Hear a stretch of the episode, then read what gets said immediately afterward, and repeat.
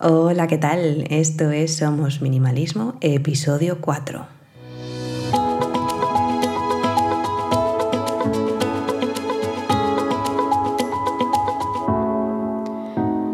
Bienvenidos una semana más. Yo soy Sarai, quien está detrás de este podcast en el que hablamos de minimalismo y todos los cambios que puede traer a nuestro día a día para tener una vida con más sentido, con propósito y centrándonos en lo verdaderamente importante. Para este episodio quería hablaros de las ventajas que yo le veo al minimalismo en cuanto a sostenibilidad se refiere. Es cierto que al principio de mi camino minimalista yo solo me centraba en el hecho de quitar, de quitarme un montón de cosas para despejar la mente, despejar el espacio, despejar la agenda, en fin, quedarme con lo mínimo imprescindible y con lo que realmente me hacía feliz. Pero es verdad que con el paso de los años me he dado cuenta de que hay algo más importante que el hecho de quitar cosas. Y es el acto en sí de traer más cosas a tu vida y en este caso, hablando del tema de la sostenibilidad, el comprar cosas. Es cierto que hay, hay veces que incluso cuando empezamos con el tema del minimalismo empezamos a quitar, quitar, quitar y quitar cosas, pero seguimos comprando otras. Es decir, hacemos como las gallinas que entran por las que salen, ¿no? Y esto no debería ser así. Pero es verdad que todo tiene un proceso, todo tiene un camino y cada uno seguimos nuestro propio sendero. Entonces, en mi caso, yo llego un momento en el que descubrí o me di cuenta, que puede ser de perogrullo, pero a mí me costó darme cuenta de que eh, precisamente el, el, principio de no ser acumulador, de conservar ese estilo minimalista, era el hecho de comprar con cabeza. Y como digo, ha sido un proceso, un camino bastante largo y lo sigue siendo porque a día de hoy pues hay veces que, me cuesta eh, pararme en esa baza de la sostenibilidad y pero bueno estoy en ello. Entonces es verdad que, que intento cuando voy a comprar algo lo primero pensarlo muchísimo. Es decir no, no digo ay necesito que necesitar no necesitamos nada sino que ay quiero esto voy a comprarlo ya. No, normalmente lo que hago es reposar esa decisión, apunto en una lista todas esas cosas que son las que quiero y, oh sorpresa, eh, suele ser que al pasar unos días ese deseo ya no es tan fervoroso, ya, ya se ha calmado un poquito y ya no es una imperiosa necesidad. Es decir, el marketing está muy bien hecho y las empresas lo hacen de tal manera que nosotros no nos pensemos demasiado la compra, sino que sea una compra impulsiva y sobre todo muy emocional. Entonces, en ese sentido, me ha costado y me cuesta a veces quitar esa parte más emocional de la compra, ser racional y decir, no, vamos a ver, esto lo, lo quiero ahora, me hace falta me va a cubrir alguna necesidad imperiosa que tenga. Si es así, me pienso si comprarlo o no. También es cierto que me ha llevado este proceso, eh, yo creo que por el hecho de no tener que esperar ahí a hacer la compra, eh, me ha llevado, como digo, a pensar más sobre el origen del, producto que voy a comprar. En el tema de la ropa, por ejemplo, eh, vi un, he visto varios documentales, entre ellos El verdadero coste de las cosas, que lo tenéis en Netflix.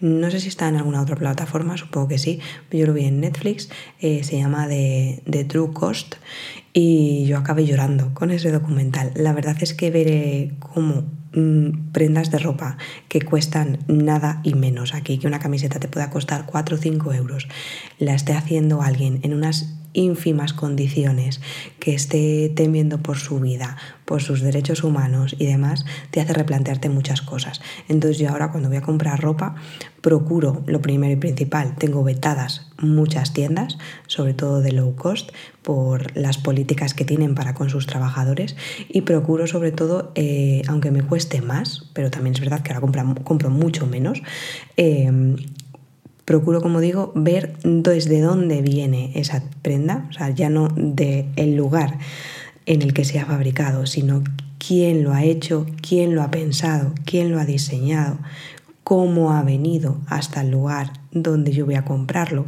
para intentar minimizar lo menos posible ese impacto medioambiental, reducir la huella de carbono que tenemos a nuestro paso por el planeta.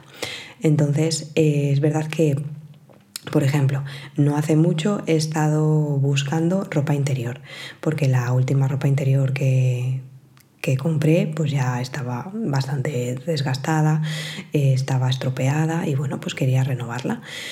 Y lo primero que se me ocurrió fue ir a una típica tienda de estas de low cost en las que suelo comprar o compraba antes la ropa, pero dije, no, venga, vamos a ver, vamos a ver si hay otra alternativa. Y la hay bastante más cara que, que a la que estamos acostumbrados, pero también es verdad que es a eh, le estás dando el sustento a pequeños autónomos, que como yo también soy autónoma, pues como que tengo ahí cierta solidaridad con todos, eh, le, intento, pues eso, intento que sea eh, un producto local, por lo menos español, si está hecho en España mucho mejor, si no planteo la opción de que esté hecho en Europa, que, que sea íntegro hecho en España es bastante complicado, o al menos yo no lo he encontrado, si sabéis de algo me podéis decir, si está hecho en Europa es suele ser lo más normal, pero ya evito que esté hecho fuera de Europa, sobre todo, eh, como digo, este tipo de tiendas low cost que, cuya fabricación está principalmente en Bangladesh, en Taiwán, en sitios de esos en los que las condiciones de la gente no suelen ser las mejores.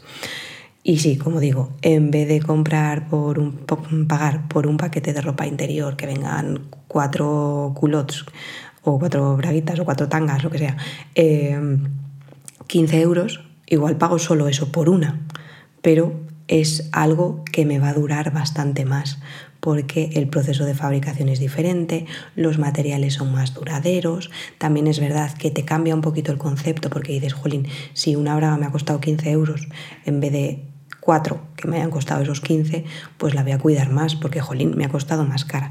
No sé, como que cambiamos un poquito el chip, o al menos así lo hago yo.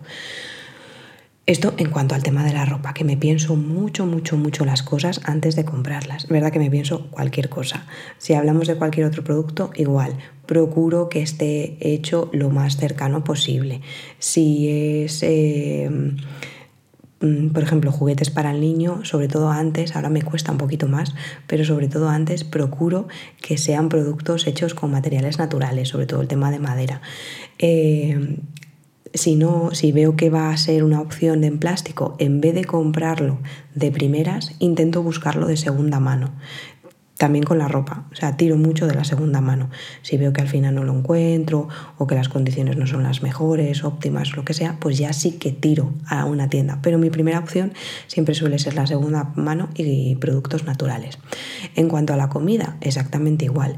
Procuro que sea de cercanía. Es verdad que nosotros tenemos un pequeño huerto, entonces hay cierta parte que tenemos...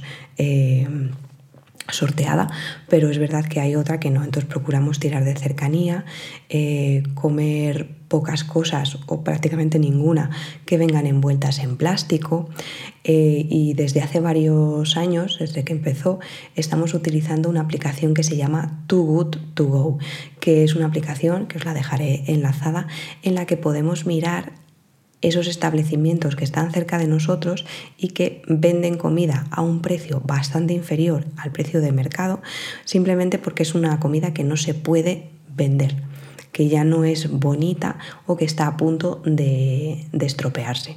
Entonces es una manera de salvar comida a un precio inferior y la verdad es que nosotros estamos muy contentos con ello, lo hacemos, como digo, desde hace, desde hace tiempo y es verdad que cada vez son más tiendas las que se van juntando y se van uniendo en esta iniciativa y la verdad es que, que nosotros estamos, como digo, muy contentos y la utilizamos bastante a menudo.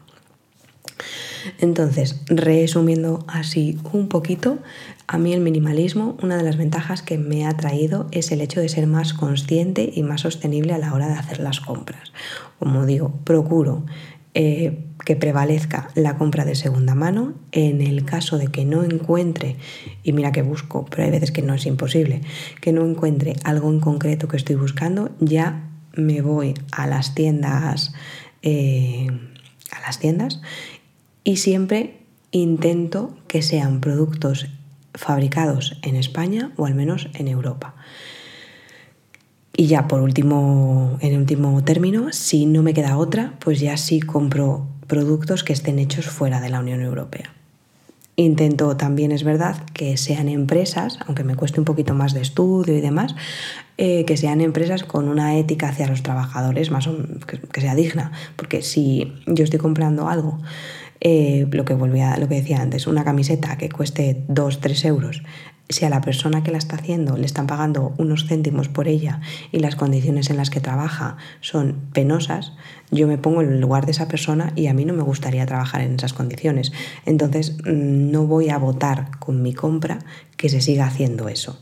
al final creo que somos nosotros, desde nuestras pequeñas acciones cotidianas, las que podemos ir cambiando poco a poco el mundo. Entonces, desde mi humilde posición, yo intento hacer lo que considero que es mejor para todos. Y aunque me cueste más dinero, pues prefiero destinarlo a otro tipo de productos que considero más éticos y sobre todo que van más con mis valores.